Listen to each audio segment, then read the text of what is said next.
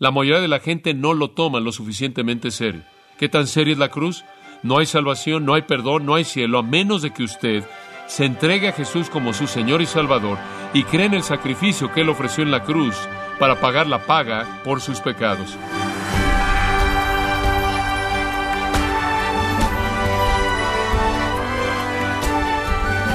Gracias por acompañarnos en Gracia a vosotros con el pastor John MacArthur. De acuerdo al Centro de Información sobre la Pena de Muerte, las causas más comunes de condenas injustas de pena de muerte se deben a la mala conducta de los oficiales de la justicia y al perjurio o acusaciones falsas. ¿Aplica también esta estadística a la muerte injusta del Hijo de Dios? John MacArthur el día de hoy, en la voz del pastor Luis Contreras, nos enseña que la crucifixión de Cristo fue la injusticia más grande jamás cometida y la mayor en la historia de la justicia. En la serie La crónica de la crucifixión, en gracia a vosotros. Desde el punto de vista de los que crucificaron a Jesús, el todo del acontecimiento, el acontecimiento como un todo, había sido torcido en una burla pervertida y extendida. Verdaderamente lo fue desde su punto de vista, una comedia, y Jesús era el objeto de la burla, de la broma. ¿Cuál fue la broma? Este es el rey de los judíos. Algo que les causaba risa a ellos. Ahora recuerde, Jesús ya había sido despojado de su libertad cuando él fue arrestado, despojado de sus derechos cuando él fue condenado injustamente, despojado de sus amigos cuando todos lo dejaron, despojado de su ministerio.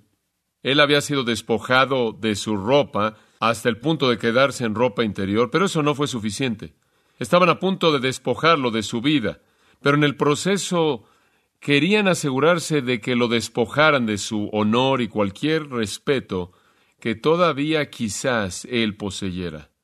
Y entonces la ejecución de Jesús está diseñada para ser una gran broma, una sátira cómica.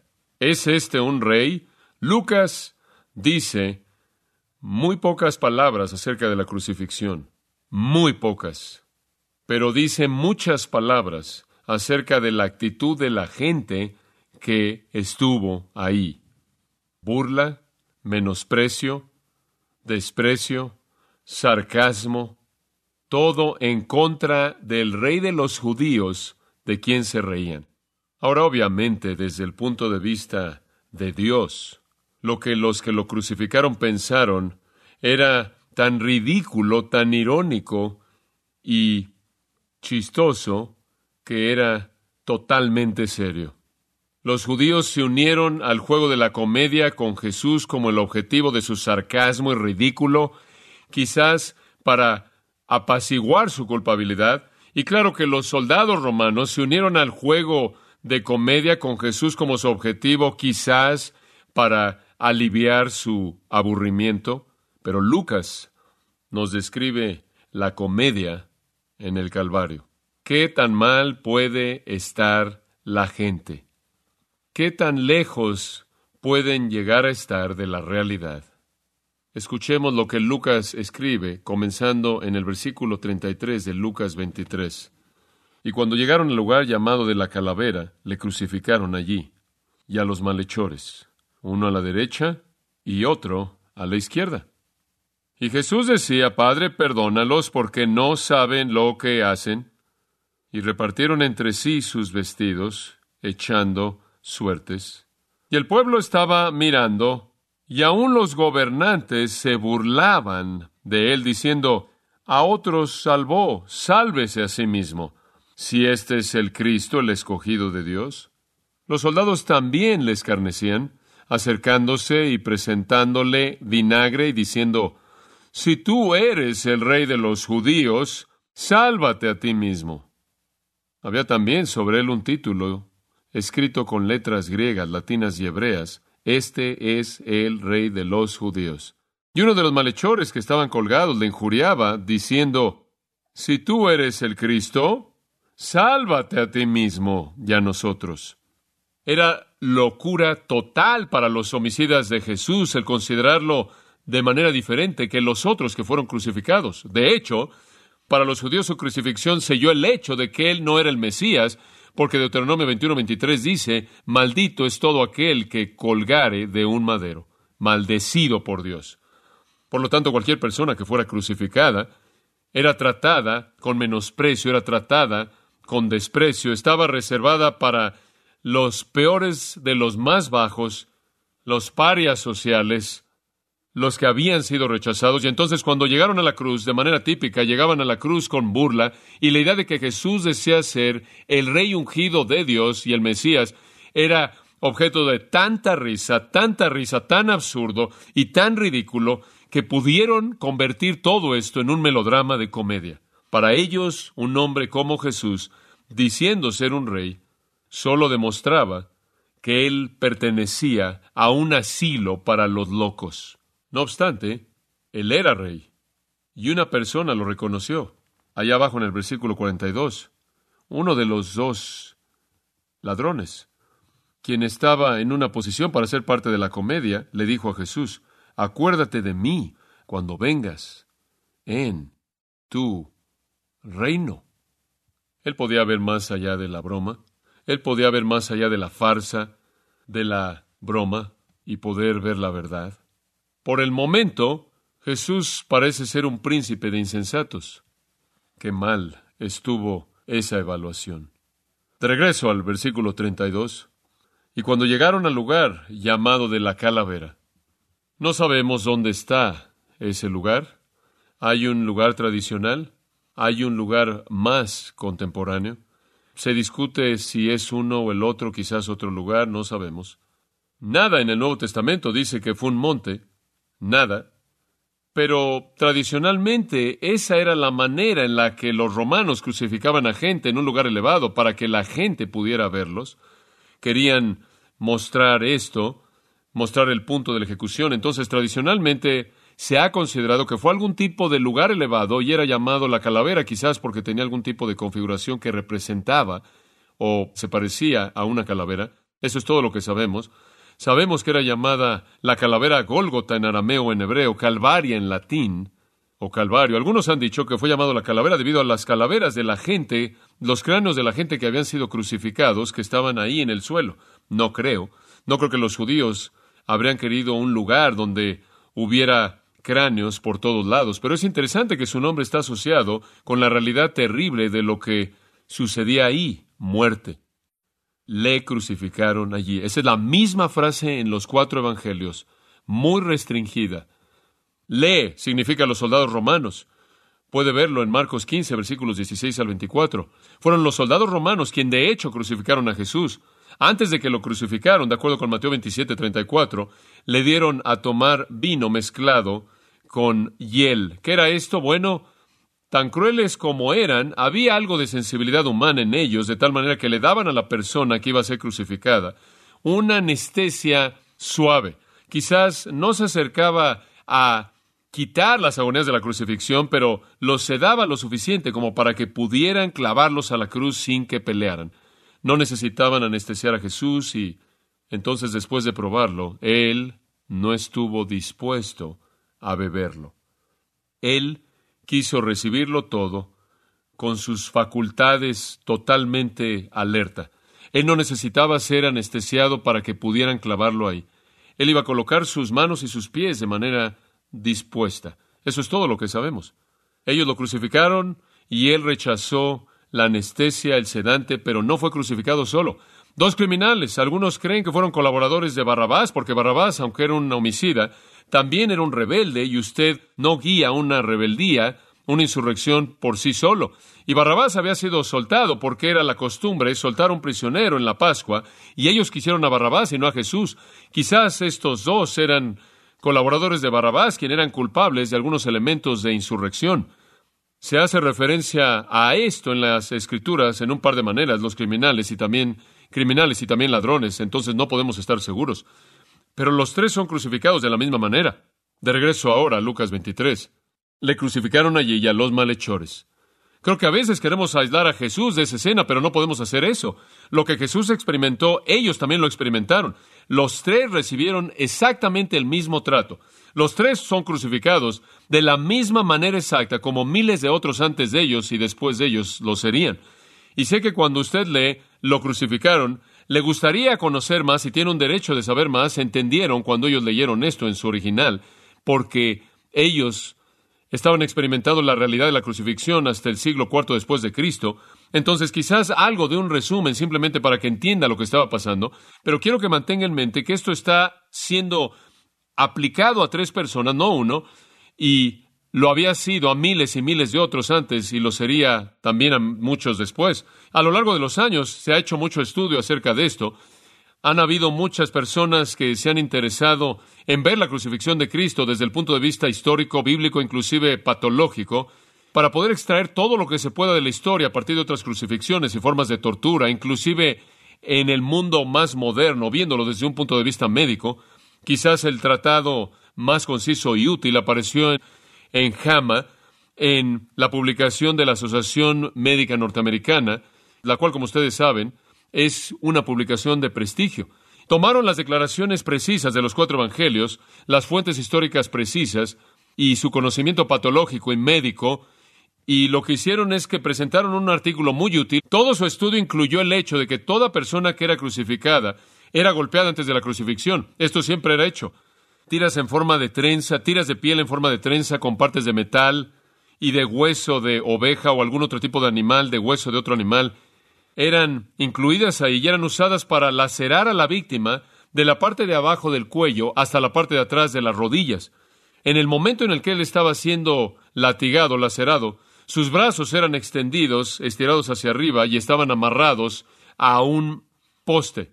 Dos personas lo golpeaban de manera alterna. No sabemos cuántos latigazos recibían estas personas, no hay indicación, pero lo que sucedía era que el hueso y el metal rasgaban la carne y causaban contusiones profundas, laceraciones y también afectaban los tejidos subcutáneos, llegando hasta los músculos, y lo que producía era dolor, pérdida de sangre y un shock en el sistema circulatorio. Los tres recibieron esto. Quizás Jesús tuvo algunas agonías que se incrementaron, porque se dice de Jesús que cuando lo llevaron de regreso a la sala del juicio después de esto, le colocaron una túnica.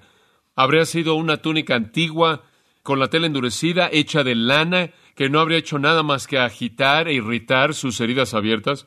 Y después le metieron una corona de espinas en su cabeza, le golpearon en la cabeza con una caña y le escupieron y en algún punto le quitaron otra vez la túnica, lo cual de nuevo habría afectado y habría abierto las heridas, habría habido dolor intenso, pérdida de sangre, hematidrosis, haciendo que la piel fuera hipersensible. Y añadiendo esto la falta de sueño, la falta de alimento, la falta de agua, y después de todo vino la crucifixión para los tres de ellos.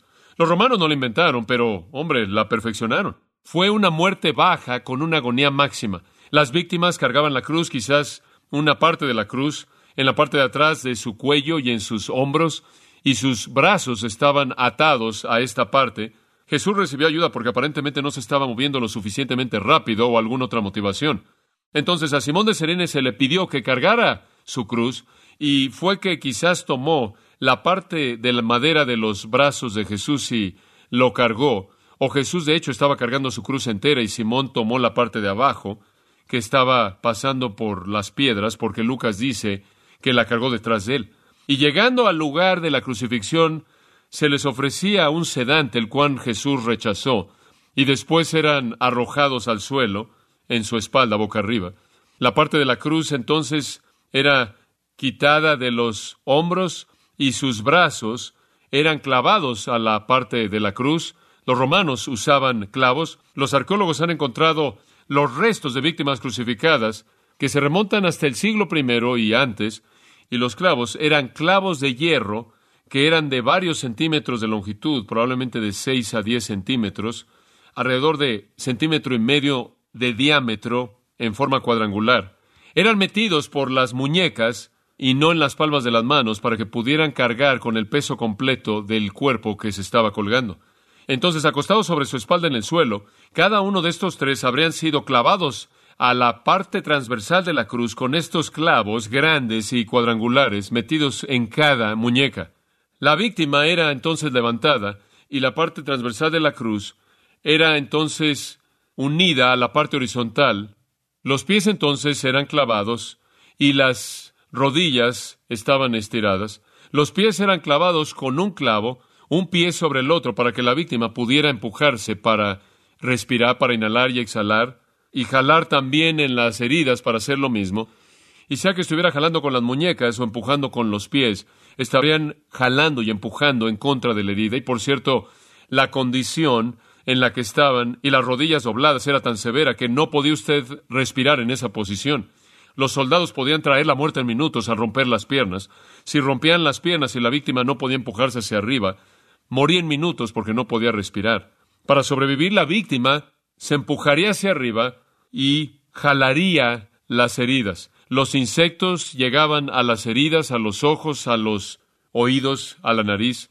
Las aves de carroña despedazaban las heridas abiertas. Por cierto, nadie sobrevivía a la crucifixión. Para confirmar la muerte en horas o días cuando los romanos pensaban que la persona podía estar muerta, el cuerpo era penetrado con una lanza y era perforado precisamente en el lugar exacto, en el corazón, en el cual el flujo de sangre y agua, como se describe en la Biblia, salía para indicar la muerte. Y por cierto, a todos los soldados romanos se les enseñaba dónde estaba ese lugar más preciso en una anatomía humana para que supieran dónde colocar su lanza. Si eran soldados, eran homicidas. Si eran soldados, mataban, eran asesinos. Cada esfuerzo de la persona en la cruz por respirar significaba que tenía que jalarse hacia arriba o empujarse hacia arriba, lo cual causaba que sus heridas se frotaran contra la cruz que estaba áspera y después de nuevo rasgaba y abría más aún esas heridas. Los clavos en las muñecas aplastaban o afectaban el nervio motriz.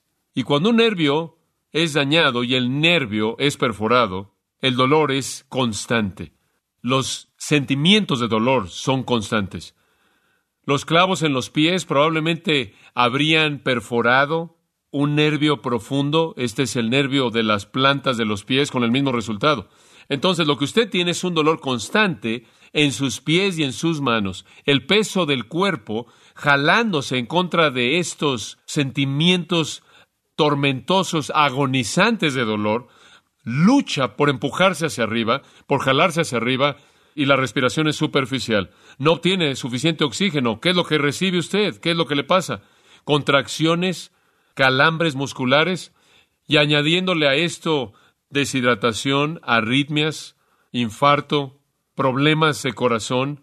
Uno ni siquiera puede comprender lo doloroso que es todo esto. Hay una palabra para esto, tormentoso, tormentoso. Esa es la palabra más extrema de las palabras más extremas que conocemos en el español para describir el dolor.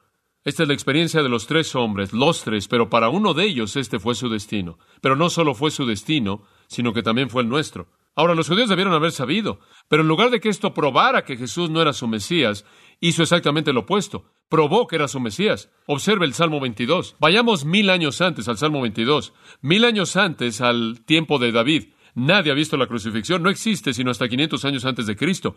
Estos son mil años. Versículo 12, Salmo 22. Muchos toros me han rodeado, toros fuertes de Basán me han rodeado. ¿Qué es esto? ¿Qué es esto? Basán originalmente era una tierra de los amorreos, una tierra de los amorreos al este del Jordán y al sur del monte Hermón, allá arriba en la parte norte de Israel, una tierra hermosa, fértil. La nieve sobre el monte Hermón enviaba suficiente agua al norte. Estas eran tierras de pastura muy bien regadas. Como consecuencia eran tierras en donde el ganado era creado. Grandes toros crecían en la tierra de Basán. Amós 4.1 dice que era la tierra de las vacas, en donde usted tiene toros, usted tiene vacas, y entonces este es un área fértil, muy fructífera. Una vez fue el territorio de los amorreos, pero le fue dado por Dios a Israel. Representa a los poderosos y a los fuertes, y entonces es un símbolo de los judíos los poderosos, los fructíferos, los que están bien alimentados, los judíos que están bien irrigados. Todos me rodean. Abren su boca como un león hambriento. Este es odio, enemistad, hostilidad. Esto es precisamente lo que esos líderes de Israel, bien alimentados y que estaban floreciendo, le estaban haciendo a Jesús conforme le rodeaban en la cruz. Después él comienza a describir algo de lo que es la crucifixión, aunque nunca nadie había visto algo así. Soy derramado como agua, todos mis cuerpos están descoyuntados, mi corazón es como cera que se ha derretido dentro de mí, mi fuerza está seca, mi lengua se pega a mi paladar. Tú me colocas en el polvo de la muerte para que los perros y otros símbolos me han rodeado, malhechores me rodean. Traspasaron mis manos y mis pies. ¡Wow! Puedo contar todos mis huesos. Ven, me miran. Han dividido mi ropa entre ellos y por mi ropa echan suertes. ¿No es sorprendente? Lo que estaba pasando ahí, Dios lo estaba cumpliendo como el cumplimiento de una profecía de mil años antes. Trescientos años antes, en el 700, vino un profeta llamado Isaías, y en Isaías 53, ese gran capítulo en su profecía, Isaías describe esta crucifixión antes de que alguien jamás hubiera visto una crucifixión. Isaías dice esto, en Isaías 53, versículo 5, Él fue molido por nuestras transgresiones, Él fue traspasado por nuestras transgresiones, molido por nuestras iniquidades. Y el castigo de nuestra paz cayó sobre Él, y por su llaga fuimos nosotros curados. En el siguiente versículo él dice, Dios hizo que el pecado de todos nosotros cayera sobre él. Él fue traspasado por nuestras transgresiones. Un salmista, mil años antes, dice que será traspasado. Sus manos y sus pies serán traspasadas, serán perforadas. Setecientos años antes, el profeta Isaías dice que él será perforado, traspasado, no por sus propias transgresiones, sino por nuestras transgresiones. Y ahí lo tiene, lo que aparta a Jesús de los otros dos. Ellos fueron traspasados por sus propias transgresiones. Él fue traspasado por las nuestras. No son los sufrimientos físicos de Jesús los que son únicos. Es lo que logra lo que es único. 150 años más tarde, aún mucho antes de que los judíos hubieran estado expuestos a la crucifixión, viene otro profeta llamado Zacarías. Y Zacarías, viendo al futuro, dice, algún día derramaré en la casa de David, capítulo 4, versículo 10, y en los habitantes de Jerusalén, el espíritu de gracia y súplica, y me verán a mí a quien traspasaron, y llorarán por él como quien llora por un hijo unigénito, y llorarán amargamente por él, mientras que se rieron una vez cuando lo traspasaron, en el futuro llorarán cuando miren hacia atrás a lo que hicieron. David predijo que Jesús sería perforado, Isaías predijo que Jesús sería perforado, que sería traspasado. 550 años antes de la cruz, Zacarías predice que sería traspasado Jesús y un tiempo cuando los judíos mirarán atrás y reconocerán lo que hicieron. ¿Cómo podrían haber sabido esto? ¿Cómo podrían haber sabido que el Mesías sería traspasado? La crucifixión no existía. Esto se vuelve la marca de su naturaleza como Mesías. Escucha Apocalipsis 1.7. He aquí viene con las nubes, y todo ojo lo verá, aun los que lo traspasaron, y toda tribu de la tierra llorará por él. ¿Quiénes son los que lo traspasaron? Los judíos. Algún día ellos van a ver al que traspasaron. Ellos lo traspasaron y traspasaron también al ladrón que estaba a su izquierda y traspasaron al ladrón que estaba a su derecha. Los ladrones fueron traspasados por sus propias transgresiones. Él fue traspasado por nuestras transgresiones. No fueron los elementos físicos de su crucifixión lo que fue único. No fueron únicos. Fue el propósito y el logro de su crucifixión lo que es único. Sí fue maldecido, pero Él fue hecho maldición por nosotros. Sí fue traspasado, pero Él fue traspasado por nuestras transgresiones. Sí, Él fue traspasado, pero Él fue traspasado por nuestras transgresiones. Fue necedad para los griegos, fue tropezadero para los judíos y lo convirtieron en una broma, una farsa, una burla. Algún día en el futuro los judíos lo van a ver de manera diferente. No se van a reír, van a llorar. Una vez Jesús fue muerto una vez y los judíos pudieron mentir acerca de eso y sobornaron a los soldados romanos para mentir acerca de la resurrección. Tuvieron que justificar lo que habían hecho. Tuvieron que mantener la burla de que este Jesús era el rey. Tuvieron que mantenerlo así. Entonces, aun cuando ya se ha ido, aun cuando Él ya murió y ha negado su resurrección, Él ascendió al cielo y tienen que mantener la comedia viva. Y adivine qué, setenta después de Cristo la comedia terminó y terminó de manera seria y mortal. Quizás no se ría de la cruz y quizás no lo vea usted como comedia. Quizás la mayoría de la gente no lo ve así, pero le voy a asegurar esto. La mayoría de la gente no lo toma lo suficientemente serio. ¿Qué tan seria es la cruz? No hay salvación, no hay perdón, no hay cielo, a menos de que usted se entregue a Jesús como su Señor y Salvador y cree en el sacrificio que Él ofreció en la cruz para pagar la paga por sus pecados. O toma usted la cruz seriamente o se convierte en una tragedia eterna. Como dije, la mayoría de la gente probablemente no se ríe de la cruz. Esa fue la blasfemia definitiva y es sorprendente cuando usted ve ese relato y se da cuenta de que Lucas dice virtualmente nada acerca de la crucifixión en sí de Jesús. Simplemente ahí lo crucificaron. Pero todas sus palabras tienen que ver con la actitud de la gente, porque Él está pintando para nosotros esta apostasía final de Israel, el error de una blasfemia tal como convertir al Hijo de Dios en una burla. Esto también habla del asunto de la gracia de Dios, porque fue de esa cruz, en medio de la comedia, que Jesús dijo, Padre, que perdónalos. ¿Hubo una ilustración más grande de gracia en la historia? Yo espero que su perspectiva de la cruz sea la correcta, la que salva.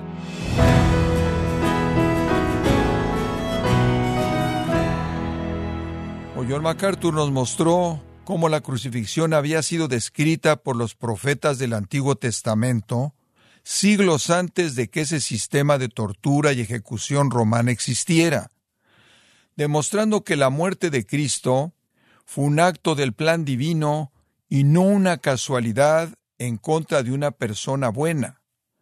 Estamos en la serie La Crónica de la Crucifixión, en gracia a vosotros. Estimado oyente, permítame compartir esta carta que nos envió Alejandro Golosín desde Uruguay, quien dice lo siguiente. Estimado Pastor John, me llamo Alejandro y le escucho desde Uruguay. Le doy gracias a Dios por su vida, ya que le ha usado a usted a través de la predicación de la palabra para confrontar y ordenar mi vida en cosas que había que hacerlo. Muchas gracias por ser apegado a la palabra de Dios. El Señor siga bendiciéndole y fortaleciendo su vida cada día. Bendiciones. Gracias a Alejandro Golosín desde Uruguay por su carta. Debo decirle que nos alienta saber cómo Dios está obrando en nuestros oyentes, como es el caso de Alejandro, a través de la palabra de Dios que llevamos en este su programa Gracias a vosotros, alentando a otros oyentes como usted que nos escucha a que también nos escriba y nos haga sus comentarios. Si tiene alguna pregunta o desea conocer más de nuestro ministerio, como son todos los libros del pastor John MacArthur en español, o los sermones en CD, que también usted puede adquirir, escríbanos y por favor mencione la estación de radio por medio de la cual usted nos escucha en gracia a vosotros. Es importante conocer no solo el país y ciudad de donde usted nos escucha, sino también la radio. Para quienes contactan nuestro ministerio por primera vez, pueden solicitar una copia del mensaje de promoción sin costo alguno, un mensaje por oyente únicamente. Si usted vive en los Estados Unidos o Puerto Rico, escríbanos a Gracia Vosotros, P.O. Box 4000, Panorama City, California 91412 o puede escribirnos a través del siguiente correo electrónico radio arroba Queremos agradecerle su tiempo y sintonía en nombre de John MacArthur y del personal de este organismo e invitarle para que nos acompañe en la próxima edición y así juntos continuar desatando la verdad de Dios un versículo a la vez en gracia a vosotros.